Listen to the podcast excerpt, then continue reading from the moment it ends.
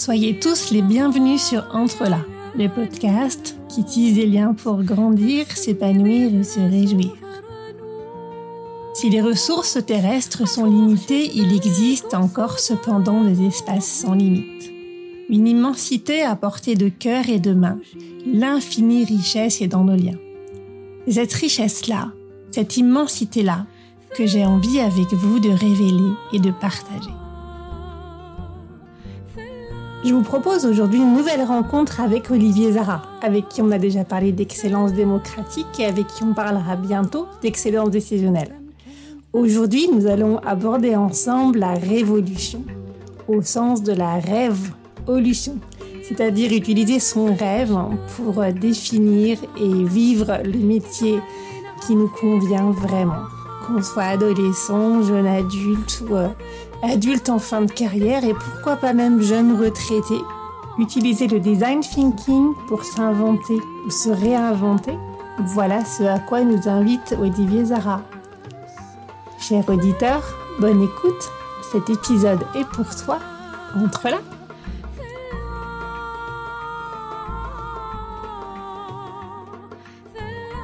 Bonjour Olivier, merci à toi d'être à nouveau avec nous aujourd'hui. Bonjour Gaël, je suis vraiment très heureux euh, d'être avec toi et merci de ton invitation. Merci à toi. Alors, on a parlé d'excellence euh, démocratique. On parlera bientôt ensemble d'excellence décisionnelle.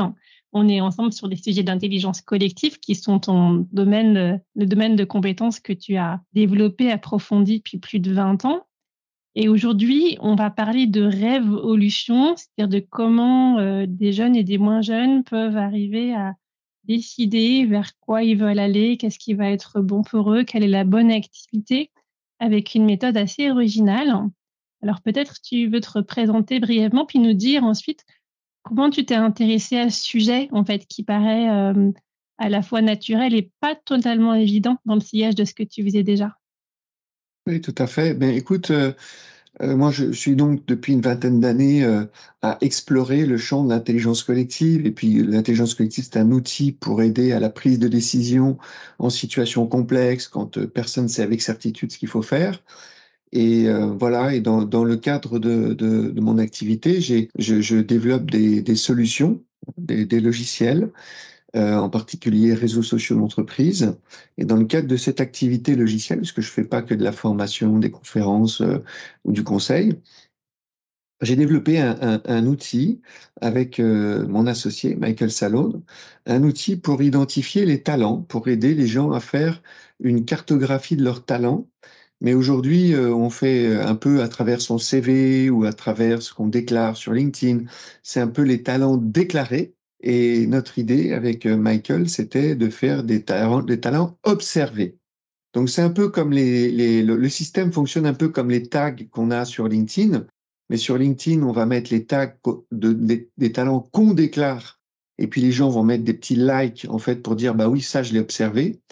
Et nous en fait on a une plateforme qui est plutôt intra-entreprise donc qui se déploie dans l'entreprise et qui fait que on va non pas mettre des likes sur des talents déclarés par des collègues, mais on va mettre des, euh, des mots-clés, des tags, des mots-clés pour dire, bah voilà, j'ai travaillé avec telle personne, etc. Et c'est comme ça qu'on peut aller beaucoup plus loin parce que on va identifier des talents cachés voilà, les gens vont dire, vont me reconnaître des compétences en espagnol euh, parce qu'ils me connaissent et savent que je suis bon en espagnol ou euh, euh je parle sur des pistons hydrauliques ou sur n'importe quoi. Voilà. Et travaillant sur cette euh, dimension finalement de l'identification des talents cachés, de faire des cartographies de compétences non pas déclarées mais observées, c'est-à-dire validées, et plus évidemment un grand nombre des personnes avec qui je travaille en interne, en externe, en tant que client, fournisseur, interne, externe, euh, me sont attribués, eh bien, je crée un nuage de tags des talents qui ont été observés et plus ils ont été observés, plus un certain nombre de mes talents vont être euh, importants. Je trouve ça vraiment important que tu précises ça parce que la plupart des gens parlent de leurs compétences et puis en fait les compétences qu'on connaît, qu'on se connaît, c'est des compétences qu'on a acquises, parfois qu'on a acquises difficilement, donc on en garde une grande mémoire. Et la plupart des gens, c'est vrai, n'ont pas conscience de leurs talents naturels, en fait, de leurs talents qui sont des choses plutôt naturelles qu'ils ont développées, qui pensent que tout le monde a. Puis on réalise un jour que, ben, en fait, non, pas du tout, parce qu'on est tous extrêmement différents et qu'on n'est pas arrivé avec les mêmes boîtes à outils. Et donc, ces talents, euh, ces talents cachés dont tu parles, en fait, c'est effectivement des talents qu'on a besoin de révéler grâce à d'autres. Voilà. Et en fait, euh, pour nos, nos, experts du domaine, on appelle ça la fenêtre de Johari. Ce sur quoi on veut travailler, donc dans les talents cachés, il y a les talents qui sont cachés à moi-même, c'est-à-dire que je ne me rends pas compte que j'ai un talent, par exemple un talent de manager, euh, du charisme, euh, que je suis dynamique, créatif. Je ne m'attribue pas ce talent, il est caché à moi-même. Et le fait que mes collègues, mes, mes, mon équipe me tague euh, avec ces talents va me faire dire, ah bah dis donc, on, on me reconnaît comme créatif, comme étant quelqu'un de dynamique. Ah bon, ok. Et puis il y a les talents que j'ai réellement, mais que les autres ne voient pas, tout simplement parce qu'on m'a pas mis dans une fonction ou un poste dans lequel je peux démontrer que j'ai ce talent mais euh, éventuellement quelqu'un avec qui je parle à la machine à café ou on m'a appelé sur un projet et j'ai pu mettre en œuvre ce talent, mais ces gens-là le voient, mais pas forcément mon chef ou pas forcément, je suis pas identifié comme ça. Donc euh, en gros, c'est euh, permettre aux gens de pouvoir être reconnus pour l'intégralité de leur talent, mais aussi découvrir eux-mêmes des talents qu'ils ont, mais qu'ils ne s'attribuent pas. Voilà. Et donc, euh, cette, euh, cette, cette, plateforme que j'ai développée avec mon associé, euh, eh bien, elle était un peu dans ce qu'on appelle la marque, voilà, la, marque personnelle.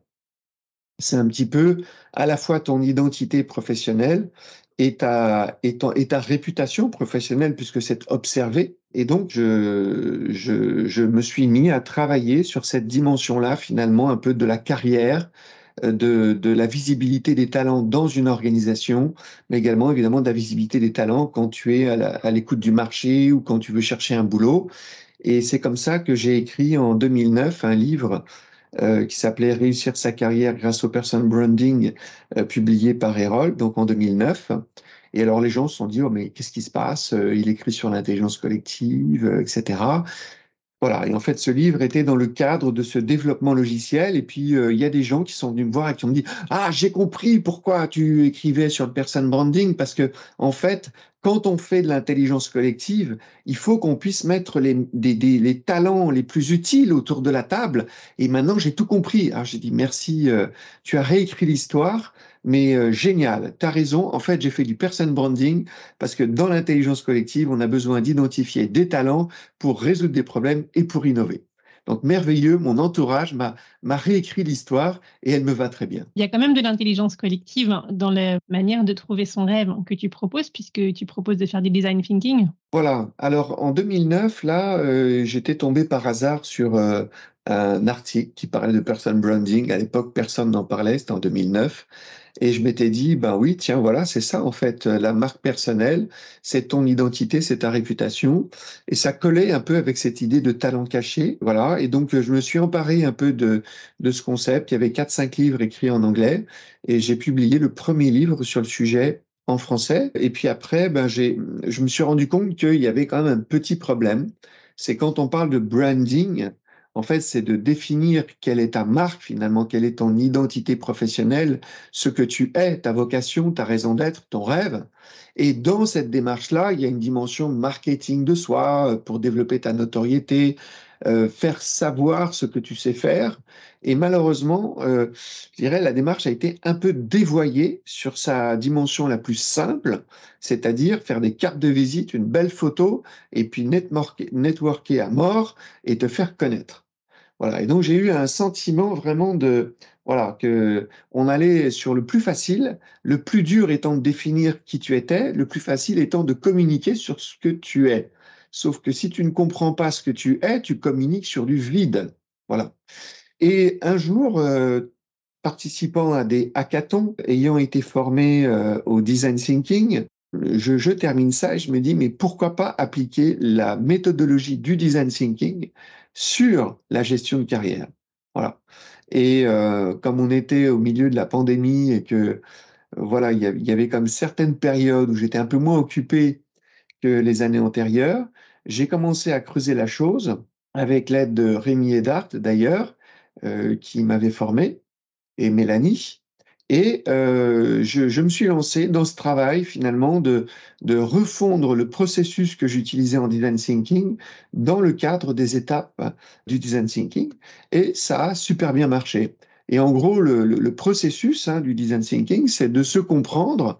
Donc c'est là où on trouve sa raison d'être, sa vocation, sa mission de vie, euh, son rêve, de s'observer donc de recueillir du feedback, de, de, de, de, faire attention à ses biais cognitifs, à ses croyances limitantes, à ses peurs, aux normes sociales, puis de définir son besoin finalement en termes de, euh, de, de, rêve, mais aussi de talent, de valeur, euh, de, de générer des idées à partir de, du rêve de métiers qu'on pourrait faire, euh, puis de prototyper ce métier dans un environnement par rapport à, aux industries qui me plaisent, de tester son identité et ensuite de l'implémenter. Et là, on tombe dans le marketing de soi. Voilà. Donc j'étais un peu vite, mais voilà, en gros, c'est les grandes étapes du design thinking. On essaye de d'identifier, on va dire, sa vocation, son rêve, euh, de prototyper un métier, de tester ce métier par rapport à son rêve, et puis ensuite de le déployer. D'ailleurs, pour ceux qui voudraient euh, bien creuser la question, en fait, un livre très didactique, pédagogique, avec plein d'humour comme d'habitude, qui, qui, existe, hein, donc que chacun peut trouver très facilement euh, partout, et, qui explicite bien qu'on peut prendre en main, qu'on peut tester avec, euh, pour soi, avec des jeunes, avec qui on veut en fait. Hein, voilà. Mmh. Et après avoir terminé le livre, moi j'étais persuadé euh, que j'avais trouvé euh, le Saint Graal. Hein. En plus, ça marchait super bien. Je l'avais un peu testé, euh, c'était super. Et je me dis, bon, Olivier, quand même, par prudence, va dans Google et regarde s'il n'y a pas des gens qui ont déjà écrit sur l'application du design thinking à la gestion de carrière. Et là, j'ai subi une blessure narcissique majeure et j'ai découvert que depuis 2006, c'était mis en œuvre à Stanford que c'était un cours qui était délivré par des professeurs de design thinking. Ça faisait depuis 2006, c'était le cours le plus populaire et il venait de sortir un livre l'année d'avant. Alors j'ai été un peu, bon voilà, c'était un peu dommage quoi. Je me disais, ouais, j'ai suis le premier. Bon, j'étais pas le premier. Euh, il y avait même un livre déjà publié, mais tant mieux, tant mieux parce que c'est, comme on dit, le proof of concept. Euh, D'ailleurs, maintenant, ça s'est déployé sur Yale, euh, sur euh, Harvard. Euh, donc maintenant, en gros, toutes les grandes universités américaines, euh, le seul processus qu'ils utilisent pour aider leurs leurs étudiants et leurs alumni pour avancer dans leur carrière, c'est le design thinking. Mais c'est une approche euh, très très nouvelle en fait euh, en France, euh, au Canada. Tu as expérimenté en fait cette méthode autour de toi auprès de, jeunes, sans doute de moins jeunes, peut-être de personnes qui étaient en reconversion. Qu'est-ce que qu'est-ce qui t'a marqué? Qu'est-ce que tu as retenu? Qu'est-ce que tu aimerais nous partager sur cette sur toutes les expérimentations, toutes les mises en œuvre de la méthode que tu proposes? Alors effectivement, euh, je, d'ailleurs le, le livre, c'était un processus de deux mois en fait complet pour l'écrire, euh, deux mois à temps complet. Et euh, comme c'était un peu expérimental, j'avais pas trop envie de sortir un livre. Et puis, en fait, c'était pas du tout expérimental puisqu'il faisait depuis 2006 à, à Stanford, mais je le savais pas. Donc, je, je, testais au fur et à mesure. Je développais des outils enfin, je réinventais, entre guillemets, l'approche du design thinking sous un angle de gestion de carrière. Donc, en gros, le design thinking a quand même fait ses preuves. Voilà. Hein. C'est pas une méthode euh, révolutionnaire. Enfin, si, c'est nouveau, mais ça, a fait ses preuves. Le proof of concept, on arrive à développer des produits, des services, à inventer des produits. Et là, l'idée, c'était de se réinventer ou de s'inventer si on est jeune, si on est jeune, 17, 18 ans, de s'inventer et si on a 40 euh, ans, crise de la quarantaine, 60 euh, ans, proche de la retraite, de se réinventer. Donc, euh, mais voilà, mais il fallait quand même un peu adapter le processus du design thinking parce qu'on n'est pas en train de développer des services ou des produits, mais d'aider une personne à se, à s'inventer ou se réinventer. Alors, j'ai utilisé plusieurs cobayes, dont mes enfants. Et d'ailleurs, le, le, déclencheur en fait de ce livre, euh, c'est, euh, je demande à mon fils, qui a, à l'époque, euh, il a, il a 16 ans, peut-être 15-16 ans, je lui dis, Théo, qu'est-ce que tu veux faire? Et il me dit, je veux être astronaute. Et le, la veille, la veille, c'était Thomas Pesquet qui décollait. Bon, je vais voir ma fille, 14, et je lui dis, qu'est-ce que tu veux faire plus tard? Et elle me dit, je veux être architecte. Et je lui dis, mais pourquoi? Et me dire bah, je regarde une série en ce moment euh, et dans la série il y a une avocate et une et une architecte elles sont copines et alors ça a l'air trop cool machin etc bon là j'étais effondré pendant deux jours. J'ai dû prendre des anxiolytiques parce que je me suis dit non c'est pas, pas comme ça qu'on choisit euh, une vie entière professionnelle. C'est pas euh, oh, ils sont trop cool dans une série télé ou tiens bah c'est sympa les fusées qui décollent. Donc comme j'étais quand même depuis dix ans hein, j'ai quand même fait euh, dix ans expert carrière, en particulier à l'ESCP Europe. J'ai quand même pratiqué un certain temps l'accompagnement professionnel et je me suis dit, euh, euh, ils ne connaissent pas leurs rêves. Voilà. Et dans le même temps, euh, je crois ce chemin du design thinking et donc j'ai utilisé euh, l'approche sur mes enfants pour euh, les aider à faire émerger quel était leur rêve, c'est-à-dire moi ce que j'appelle l'énergie vitale, la vocation, la raison d'être, la mission sur Terre. Dans mes relecteurs, il y avait quelqu'un qui était proche de la retraite. Et tout simplement, j'avais dans, parce que moi j'utilise beaucoup les relecteurs, d'ailleurs tu peux voir toute la liste des relecteurs, et eh ben les relecteurs, en fait, n'ont pas juste relu, ils ont mis en œuvre le contenu du livre sur eux-mêmes. Et c'était génial parce qu'il y en a qui disaient, bah, excuse-moi, mais ta technique de visualisation mentale, ça marche pas. Et un autre me disait, ah, ça marche super. Alors, avec celui qui ça marchait pas, ben, on faisait des petites séquences, euh, mais qui m'a carrément proposé des, des, outils, des tableaux pour me dire, ben voilà, moi, ce qui me correspondrait plus. Donc, quelque part, j'ai appliqué la technique du design thinking dans l'écriture de mon livre sur le design thinking. C'est-à-dire que j'ai prototypé des outils, des méthodes, des processus avec le design thinking pour développer un processus de design thinking sur la gestion de carrière. Voilà. Donc j'ai finalement fait ce que je fais depuis 20 ans. J'ai mobilisé l'intelligence collective des relecteurs, en tous les cas, et de mes enfants pour finaliser euh, l'écriture du livre. Olivier, dans tout ce processus que tu as mis en œuvre en design thinking, est-ce que tu as connu des points de bascule, un moment où il s'est passé quelque chose, où il y a eu une révélation? C'est vrai, comme tu le disais en parlant de tes enfants, il y a énormément de gens qui choisissent euh, un métier, une profession pour des raisons qui sont pas forcément les meilleures.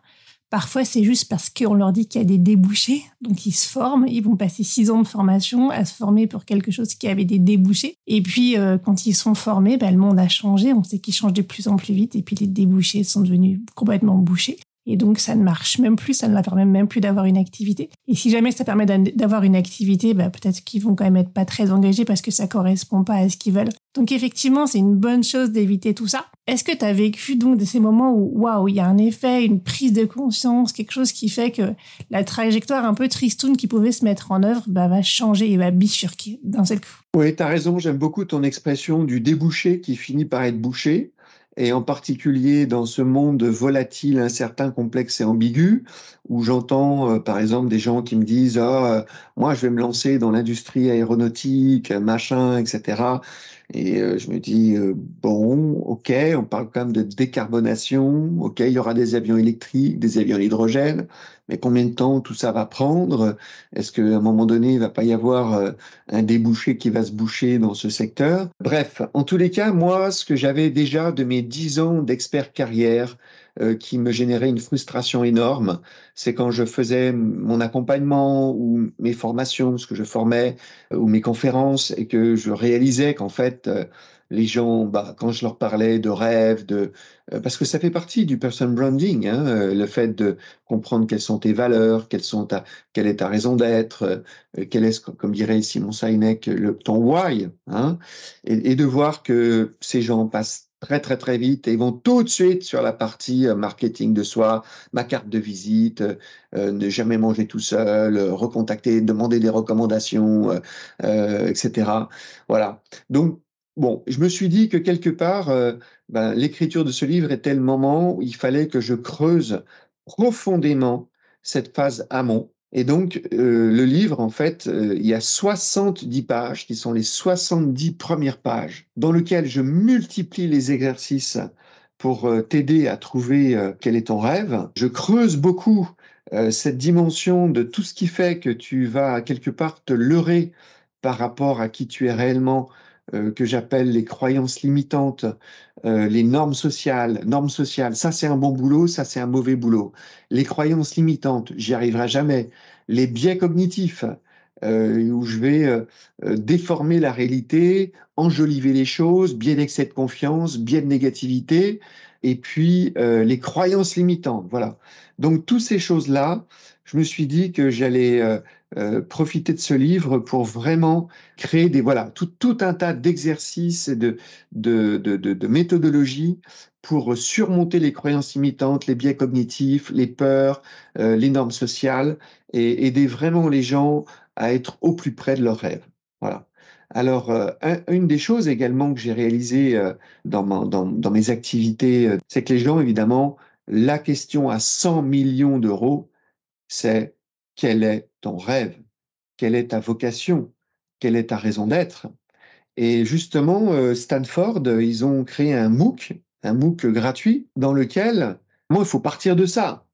Ta raison d'être, ta, mission sur Terre, ta vocation. Et dans le MOOC, ça tient en euh, une étape. Et la question, c'est qu'est-ce qui est vraiment important pour toi?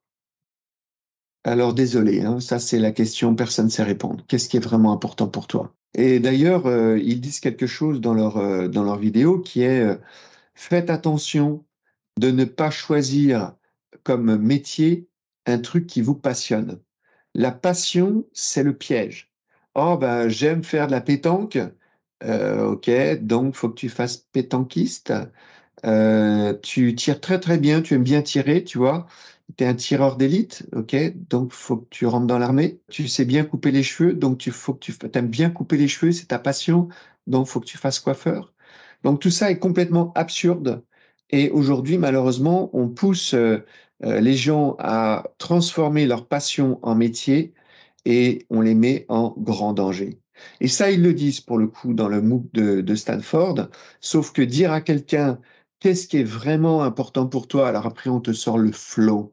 Est-ce que tu es dans le flow hein, C'est-à-dire tu te sens bien, tu fais pas d'efforts, tu voilà, tu vois pas le temps qui passe, etc. Je suis désolé, ça ça marche pas.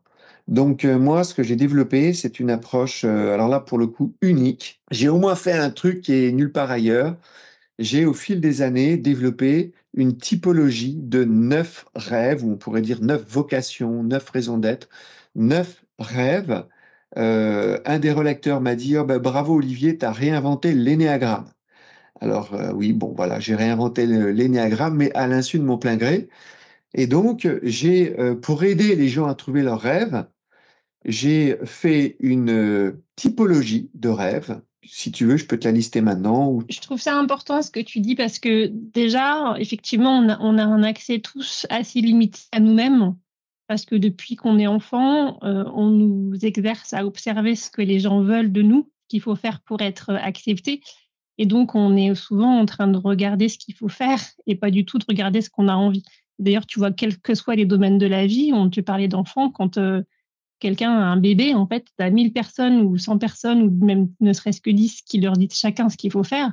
Et puis, euh, les personnes sont en train de trier dans ce qu'elles ont entendu, ce qu'elles vont garder, au lieu de se dire j'écoute personne et déjà qu'est-ce que je veux vivre moi, en fait? Et c'est quelque chose qu'on n'a tellement pas l'habitude de faire qu'effectivement, ça c'est déjà un sacré exercice. Et euh, après, c'est vrai que l'histoire de la passion, c'est intéressant à creuser parce que la personne qui aime couper les cheveux, en fait, elle a peut-être pas envie d'être coiffeuse, mais par contre, il y a peut-être une raison, un fil à tirer qu'elle aime couper les cheveux. Qu'est-ce que c'est qu'il y a en jeu derrière? Est-ce que c'est l'esthétique? Est-ce que c'est euh, rendre les gens beaux? Est-ce que c'est euh, arriver à transformer Enfin, il peut y avoir des tas de choses en fait qui vont, si tu prends tout ce que t'aimes, arriver à tirer des fils vers qu'est-ce que c'est, quoi ton rêve en fait, qui rejoint un peu les travaux que tu proposes toi, tu rassembles ça en, neuf manières un peu d'être au monde ou de voir le monde ou d'agir dans le monde. Et euh, ouais, je veux bien que tu les listes si tu veux bien. Voilà. Donc, euh, le, gros problème aujourd'hui, par le fait des normes sociales, par le fait des biais cognitifs, par exemple le biais d'intérêt, quand tes parents te disent euh, Oh, ben, je pense que ça, ça serait un bon métier pour toi, en fait, il y a des biais euh, c'est-à-dire que les parents disent euh, je pense que c'est bon pour toi alors qu'en fait ce n'est bon que pour eux. Par exemple, si tu dis à tes enfants bah ah je pense que ça serait bon pour toi d'aller travailler dans l'armée ou de, de plutôt l'inverse, de ne pas travailler dans l'armée parce qu'évidemment tu n'as pas envie que ton enfant aille se faire trucider dans une tranchée dans le Donbass. Donc en fait, quand tu es en train de dire à ton enfant non non écoute je pense que l'armée c'est pas bon pour toi machin etc. Ben, toi tu es persuadé que tu fais ça dans son intérêt. Mais peut-être que ton enfant, lui, au contraire, c'est quelqu'un d'idéaliste, qui a envie de défendre des valeurs, la démocratie, euh, défendre son pays. Et euh, peut-être que lui, c'est dans son intérêt. Donc euh, aujourd'hui, la, grosse problématique, au-delà du fait d'avoir une question, qu'est-ce qui est le plus important pour vous Personne ne sait répondre à ça, enfin de mon expérience, hein, personne ne sait répondre à ça. Puis de l'autre côté, tu as tes parents, ton entourage qui te dit oh, tu devrais faire ceci ou tu devrais faire ce, cela.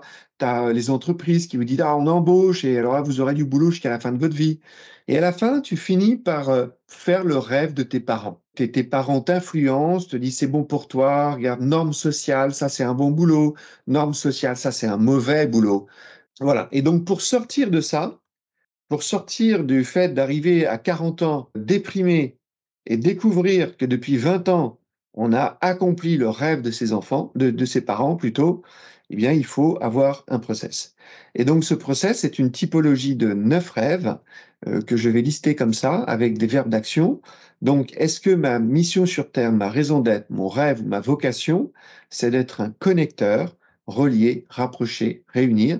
Est-ce que c'est d'être un explorateur découvrir, observer, apprendre, enquêter, expérimenter, innover. Est-ce que c'est d'être un bâtisseur entreprendre, moderniser, transformer, concevoir, construire des bâtiments, des objets? Est-ce que mon rêve, ça c'est le quatrième, être un gestionnaire, faire fonctionner, optimiser, organiser, administrer? Est-ce que c'est d'être un sauveur, rendre service, éclairer, guider, inspirer, d'être un embellisseur, rendre le monde plus beau, d'être un justicier, arbitrer, rendre le monde plus juste, d'être un protecteur, euh, apaiser, soigner, harmoniser, surveiller, rendre le monde plus sûr, ou d'être un enchanteur, neuvième rêve, rendre les gens heureux, apporter de la joie. Donc ces neuf euh, rêves, au passage, quelqu'un a fini par me dire, bah, tu sais, en fait, ça, ça correspond aux neuf typologies de l'énéagramme. Eh bien, ils correspondent à des domaines d'activité et ils correspondent à des métiers. Donc, par exemple, connecteur, ça va être les métiers de recruteur, d'agent de voyage, de, de de pilote, de personnel navigant. Quand ton, rêve, c'est explorateur, ben, tu vas être chercheur, euh, euh, aventurier, innovateur, pilote également, euh, cinéaste, skipper, archéologue, bâtisseur. Eh ben, évidemment, ça va t'amener vers entrepreneur, artisan, architecte, politicien, gestionnaire. Ça va t'amener sur les métiers de fonctionnaire, de banquier, de logisticien, de qualiticien. Sauveur, ça va t'amener sur médecin, infirmier, consultant, journaliste, psychologue. Embellisseur, ça va t'amener sur décorateur, architecte, coiffeur, danseur. Justicier, ça va t'amener sur avocat, journaliste, juriste. Protecteur, sur euh, euh, policier, militaire. Enchanteur, sur tout le monde de, euh, du spectacle. Hein, donc, acteur, artiste, etc. Oui, le fait de focaliser sur des actions plutôt que sur des métiers concrets, euh, c'est qu'on a encore un champ de possibles assez vaste, alors que si on focalise déjà sur un métier, on a tout de suite euh, des éléments de jugement. Est-ce que ce métier est bien, pas bien, acceptable, pas acceptable dans mon milieu? Et puis c'est extrêmement précis. Donc là, finalement, on ouvre des champs de possibles sur lesquels on va pouvoir converger ensuite. Voilà, aujourd'hui, on fait tout l'inverse de ce qu'il faut faire. Aujourd'hui, ce qu'on fait, c'est qu'on dit à des jeunes, euh, ou à des moins jeunes qui sont à 40 ans déprimés de découvrir qu'ils ont en fait réalisé le rêve de leurs parents. On leur dit euh, bon bah finalement tiens on va te faire un bilan de compétences. Euh, c'est quoi les talents que tu as, qui sont en fait les talents du passé. Et aux jeunes qui sont au lycée pour un peu le choix de la, filière, hein, on leur fait dire bah, c'est quoi tes passions? Donc, c'est quoi tes passions? Ou euh, euh, c'est quoi les trucs où tu es à l'aise, où tu es talentueux, euh, ou bilan de compétences pour ceux qui sont un peu plus vieux? Et puis, une fois qu'on a fait la, cartographie de tes talents, on va te dire, bon, bah, compte tenu de tes talents, il eh ben, faut que tu fasses cette formation. Ingénieur, école de commerce, architecte, coiffeur, je ne sais pas quoi. Bon, donc tu fais la formation puisque visiblement tu as des aptitudes des talents ou des passions euh, sur le sujet. Et puis, à un moment donné, euh, tu as maintenant, ça y est, tu as ton diplôme, et on te dit, bon, bah voilà, tu as fait une école d'ingénieur, donc maintenant tu as un diplôme d'ingénieur, ou tu as fait une école de commerce, donc tu as, as fait architecte, un diplôme d'architecte. OK, bon, maintenant, il faut que tu choisisses un métier. Alors évidemment, pendant tes études, tu réfléchis un peu au métier que tu pourrais faire, mais euh, tant que tu fais des études, bah, tu te professionnalises, et puis maintenant, ça y est, tu as ton diplôme. Bon, alors qu'est-ce que tu fais comme métier? Alors c'est sûr que bah, si tu es une école d'ingénieur, tu vas pas faire euh, artiste. Hein. Bon, s'il y en a qui le font, mais euh, bon bah donc tu choisis un métier qui est compatible avec ton diplôme.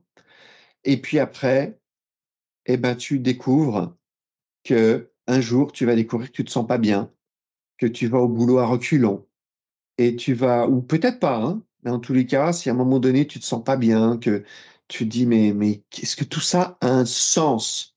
Voilà, est-ce que tout ça a un sens? Et pour avoir du sens, il faut savoir quelle est ta vocation, ton rêve ou ta raison d'être. Et en fait, tu as peut-être 30, 35 ans et tu ne le sais toujours pas. Donc euh, là, tu vas découvrir que tu n'es pas en train de réaliser ton rêve. Malheureusement, tu vas repartir dans les mains d'un expert en outplacement ou d'un gestionnaire de carrière qui va te refaire faire un bilan de, de, compétences, plus tu vas te retrouver en face de recruteurs qui vont dire non, non, mais attends, tu as fait 10 ans euh, directeur administratif financier, et là tu, veux me dire que tu veux faire du marketing, non, bah, faut arrêter de rêver là, hein faut arrêter de rêver. Donc, euh, tu es dans une case et tu te retrouves un peu comme ton débouché, c'est le boucher. J'adore ton expression, Gaël. Voilà. Alors, comment il faudrait faire pour prendre les choses dans le bon ordre? Eh bien, prendre les choses dans le bon ordre, eh bien, c'est de découvrir quel est ton rêve. Euh, et si possible à 17 ans plutôt qu'à 40 ans, euh, plutôt à 40 ans qu'à 60 ans quand tu arrives au bord, à la retraite épuisé, lobotomisé, parce que finalement, tu t'étais en énergie négative en fait. Voilà, c'est ça que les gens en fait, même s'ils sont bien avec leurs collègues, bon, le boulot n'est pas inintéressant, euh, à la fin, quand tu ne réalises pas ton rêve, quand tu ne mobilises pas ton énergie vitale, hein, quand tu rentres le soir à la fin de la journée plus fatigué que tu n'étais au début, c'est que tu n'as pas accompli ton rêve. Quand tu accomplis ton rêve, tu démarres ta journée et à la fin de la journée, tu as le même niveau d'énergie. Donc j'invite tous ceux qui nous écoutent à répondre à cette question, parce que moi c'est mon cas en tous les cas et tous les gens que je connaisse qui accomplissent leurs rêves. J'ai un grand secret à vous révéler.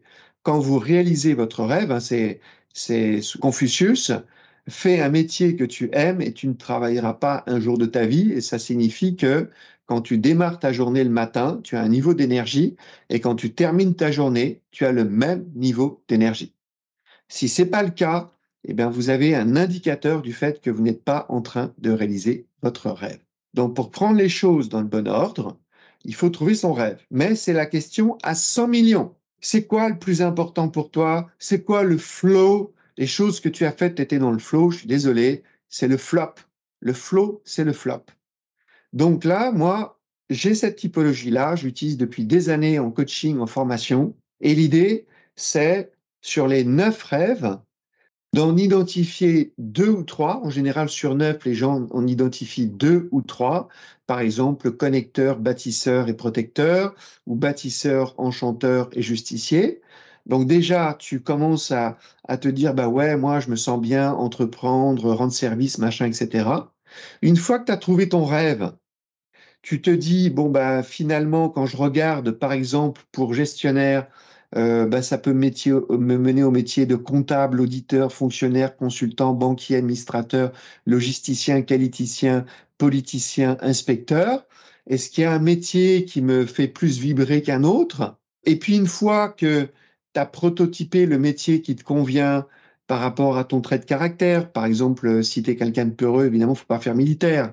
Euh, si tu as peur du sang, faut mieux pas faire euh, infirmier ou médecin. Donc tu prototypes un peu le métier qui correspond à tes traits de caractère, à ton tempérament. par exemple, si tu veux travailler dans le nucléaire, mais que tu es au Québec et que tout est hydroélectrique, bon bah c'est peut-être pas le bon métier de faire ingénieur nucléaire au Québec. Peut-être peut-être que ça a beaucoup plus de sens en France.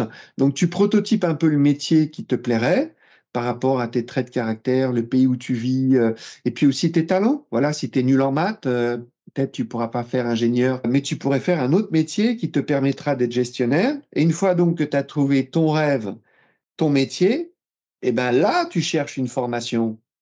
Et tu fais cette formation en fonction du métier qui va te permettre de réaliser ton rêve. Et tu es d'autant plus motivé pour faire cette formation parce que tu sais exactement quel métier tu veux faire et tu sais que ça va te permettre d'accomplir ton rêve. Alors évidemment, dans tout ce que je viens de dire. Donc ça, pour moi, ça, c'est le processus idéal. Et évidemment, on a besoin d'un bilan de compétences quand on va faire le choix du métier. Tu vois, tu as trouvé que tu voulais être gestionnaire. Tu choisis des métiers. J'ai parlé de tempérament. Mais il faut aussi que tu aies les talents. Et c'est là où moi je dis pas, ouais, le bilan de compétences c'est nul, demander aux gens quels sont leurs talents, c'est nul. Mais je dis, c'est là qu'il faut le faire. Il ne faut pas que le bilan de compétences soit le point de départ de tout le reste. Le bilan de compétences, il est juste là pour valider que tu as choisi un métier dans lequel tu as du talent. Et là, on arrive un peu, excuse-moi, je vais faire juste une petite aparté avec ce qu'on appelle l'ikigai. Et l'ikigai, euh, c'est important parce que, tu vois, dans ce processus, je choisis mon rêve, euh, je choisis mon métier, euh, ce métier me conduit à choisir une formation et à la fin de la formation, bah, j'aurai la compétence pour faire le métier qui me permettra d'accomplir mon rêve. Mais euh, le métier que tu vas choisir, il doit être désirable, désirable dans le sens où c'est ta vocation, et il doit être faisable parce que tu as les talents. Et c'est là où on a besoin quand même de savoir quels sont tes talents en termes de, de tempérament, de savoir-être, de savoir-faire mais il faut aussi qu'il soit rentable.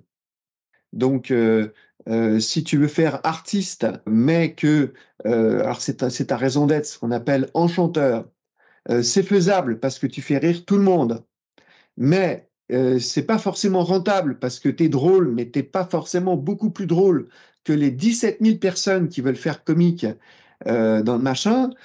Voilà. Donc, quelque part, ton métier, c'est un tabouret euh, métier, c'est le, la planche en bois sur laquelle tu t'assois. Et ce, cette planche en bois, il y a trois pieds. Est-ce que c'est désirable? Est-ce que c'est ton rêve? Est-ce que c'est faisable? Est-ce que tu as les talents? Et est-ce que c'est rentable? Est-ce que tu vas gagner ta vie? Ou est-ce que tu vas finir sous les ponts à jouer de la guitare? Voilà. Donc c'est dans cette phase, dans ce processus que tu euh, identifies un, deux, trois rêves qui te permettent de trouver un, deux, trois métiers que tu vas passer au crible de oui, correspond à mon rêve, oui, je peux le faire, je suis talentueux, oui, c'est rentable. Ah, en même temps, il y a des gens qui sont prêts euh, à, euh, à vivre très chichement, on va dire, hein, très sobrement. Pourquoi pas, hein, si tu es prêt à vivre avec 600, euh, 700 euros par mois, eh ben, c'est un bon métier pour toi. Hein. Il y a des gens qui s'intéressent pas à l'argent et on va pas critiquer ça. Et une fois que tu as trouvé un métier qui, tu choisis une formation qui correspond à ce métier. Voilà le processus qu'on devrait suivre et aujourd'hui on fait tout l'inverse. On te fait suivre une formation, ensuite tu choisis un métier et un jour tu découvres que c'était pas ton rêve. L'intérêt aussi qu'il y a à partir de ses talents et de qui on est en profondeur, donc de trouver son identité, c'est qu'on va arriver sur le marché avec un métier que d'autres feront peut-être, mais qui feront sans doute un petit peu différemment. Ainsi, on est moins comparable, on est moins remplaçable et euh, on est beaucoup moins en rivalité, en compétition avec les autres. C'est un petit peu ce qu'on fait quand on fait du marketing de l'offre dans une entreprise où on part de l'ADN de l'entreprise, comme on aime dire, en tout cas de sa raison d'être. Et à partir de ça, on travaille avec l'Ikagai ou un processus du même type qui permet d'arriver à quelque chose qui va être singulier, qui va, qui va être beaucoup moins comparable, beaucoup moins remplaçable, et donc beaucoup moins en concurrence, beaucoup moins dans cette pression de la rivalité. Oui, tout à fait. Tout à fait. Et d'ailleurs, en fait, c'est ce qui m'est arrivé à moi, parce que sur les neuf euh, typologies de rêves, il y en a vraiment qui sont repoussoires. Vraiment, il y a des choses, non, non, non, non, non, non, non, je ne veux pas de ça.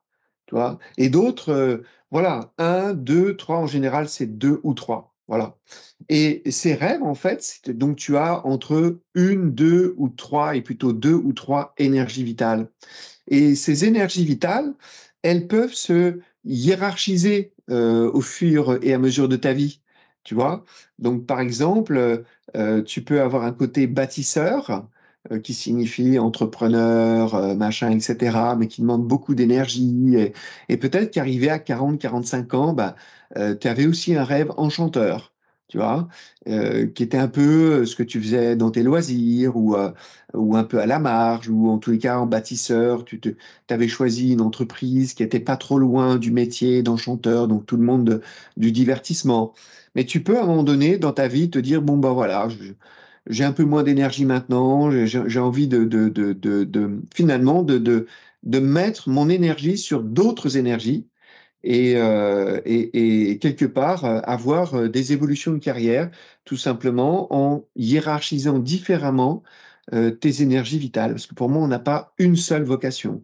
On a une, deux ou trois vocations. Et pour aller dans le sens de ce que tu dis, donc d'abord, voilà, c'est pas à vie, hein, c'est pas le métier à vie. Hein. moi, j'ai fait, euh, j'ai été directeur administratif et financier.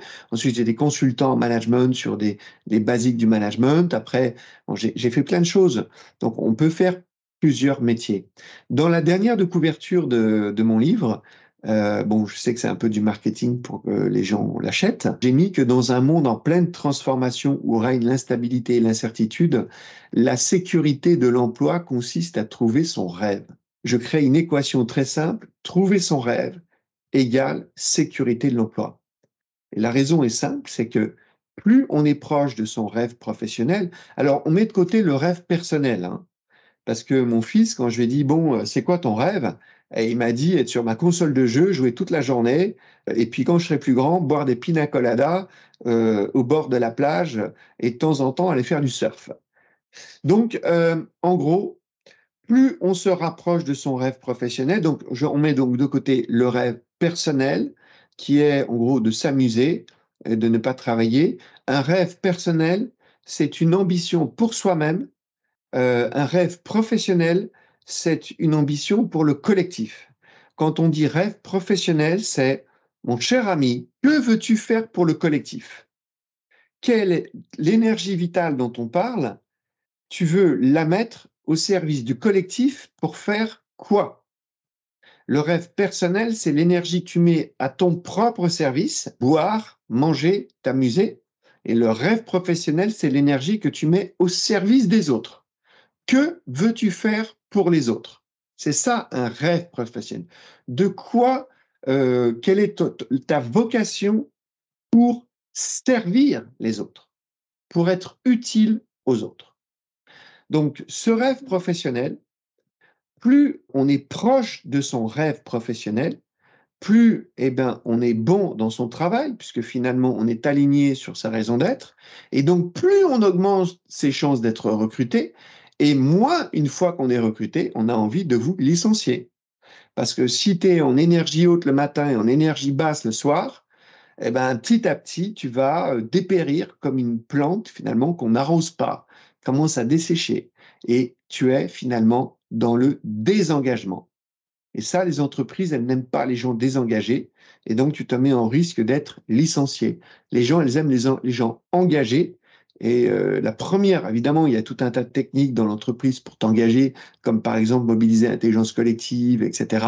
Mais il y a aussi euh, un engagement qui est intrinsèque et qui vient du fait que tu es dans une entreprise en train de réellement de réaliser ton rêve dans un métier qui est à la fois désirable, rentable et faisable, et pour lequel euh, tu es dans une entreprise qui partage ta vision, tes valeurs, qui correspond à ta vision du monde.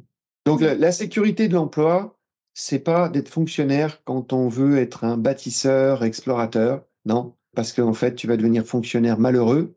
Euh, et la sécurité de l'emploi, c'est pas partir dans l'armée ou devenir euh, explorateur quand tu es quelqu'un qui aime bien avoir la routine. Donc euh, le rêve, il faut le trouver. Oui, le rêve, il faut le trouver parce que sinon on prend un risque, celui de vivre la métamorphose de Kafka. Et c'est jamais une belle aventure. Ah, je te remercie Gaël de faire prendre un peu de hauteur à, ce podcast où j'étais en train un peu de m'engluer dans des trucs un peu basiques, Kafka. Là, je suis tout à fait d'accord. Je rappelle l'histoire pour ceux d'entre vous qui n'auraient pas lu le livre encore. Le Métamorphose de Kafka raconte l'histoire d'un représentant de commerce, je crois que c'est son métier, qui a une vie de cafard, en fait une vie triste au possible, et qui un jour se réveille, il est devenu un cafard. C'est un peu la séquence frisson là que tu nous fais aussi.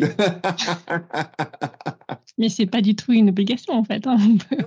et même dans ce monde chaotique, en fait, euh, il y a plein plein de belles et bonnes choses à faire et c'est peut-être justement le moment de faire son rêve parce que on est sans doute chacun porteur de quelque chose qui va euh, venir en aide au collectif et à cette planète. Et c'est vraiment le moment d'y aller, quoi, parce qu'il il, y a urgence. C'est pas trop tard et c'est euh, surtout le moment de pas attendre, quoi. Oui, tout à fait. Un grand merci pour euh, ce bel échange. Est-ce qu'il y a encore quelque chose que tu veux ajouter dont on n'a pas parlé, qui te semble important?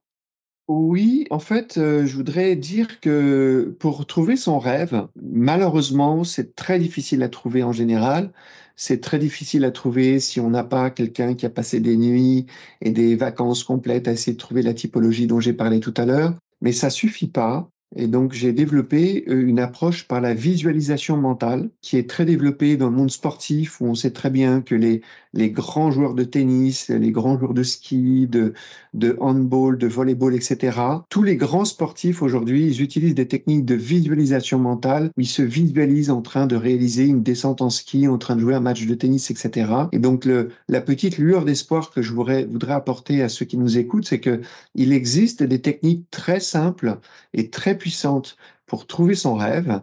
Euh, ça s'appelle la visualisation mentale et dans mon livre, je propose tout un tas de, consignes, de process pour finalement bénéficier euh, des techniques qu'utilisent les grands sportifs. Voilà. Donc, euh, courage, c'est possible c'est pas très difficile d'arriver à trouver son rêve à partir du moment où on a le bon process. Grand merci à toi Olivier. On mettra toutes les informations sur tes livre et pour te contacter dans la description de cet épisode comme d'habitude. Je recommande vraiment ton livre, il est facile à mettre en œuvre et puis c'est l'occasion de passer des bons moments avec ses ados, de retrouver un point de contact sur des endroits qu'on n'a pas encore testés. C'est joyeux, c'est bon, ça projette dans un avenir positif et euh, c'est vraiment bon pour la construction, le développement et la persistance de notre lien avec au sein de nos familles. Tout à fait. Et c'est la raison d'être d'ailleurs de ce livre que j'ai écrit, euh, comme je le disais tout à l'heure, euh, pris d'un mouvement de panique en voyant que mes enfants euh, voulaient faire des métiers qui correspondaient à ce qu'ils avaient vu à la télé la veille.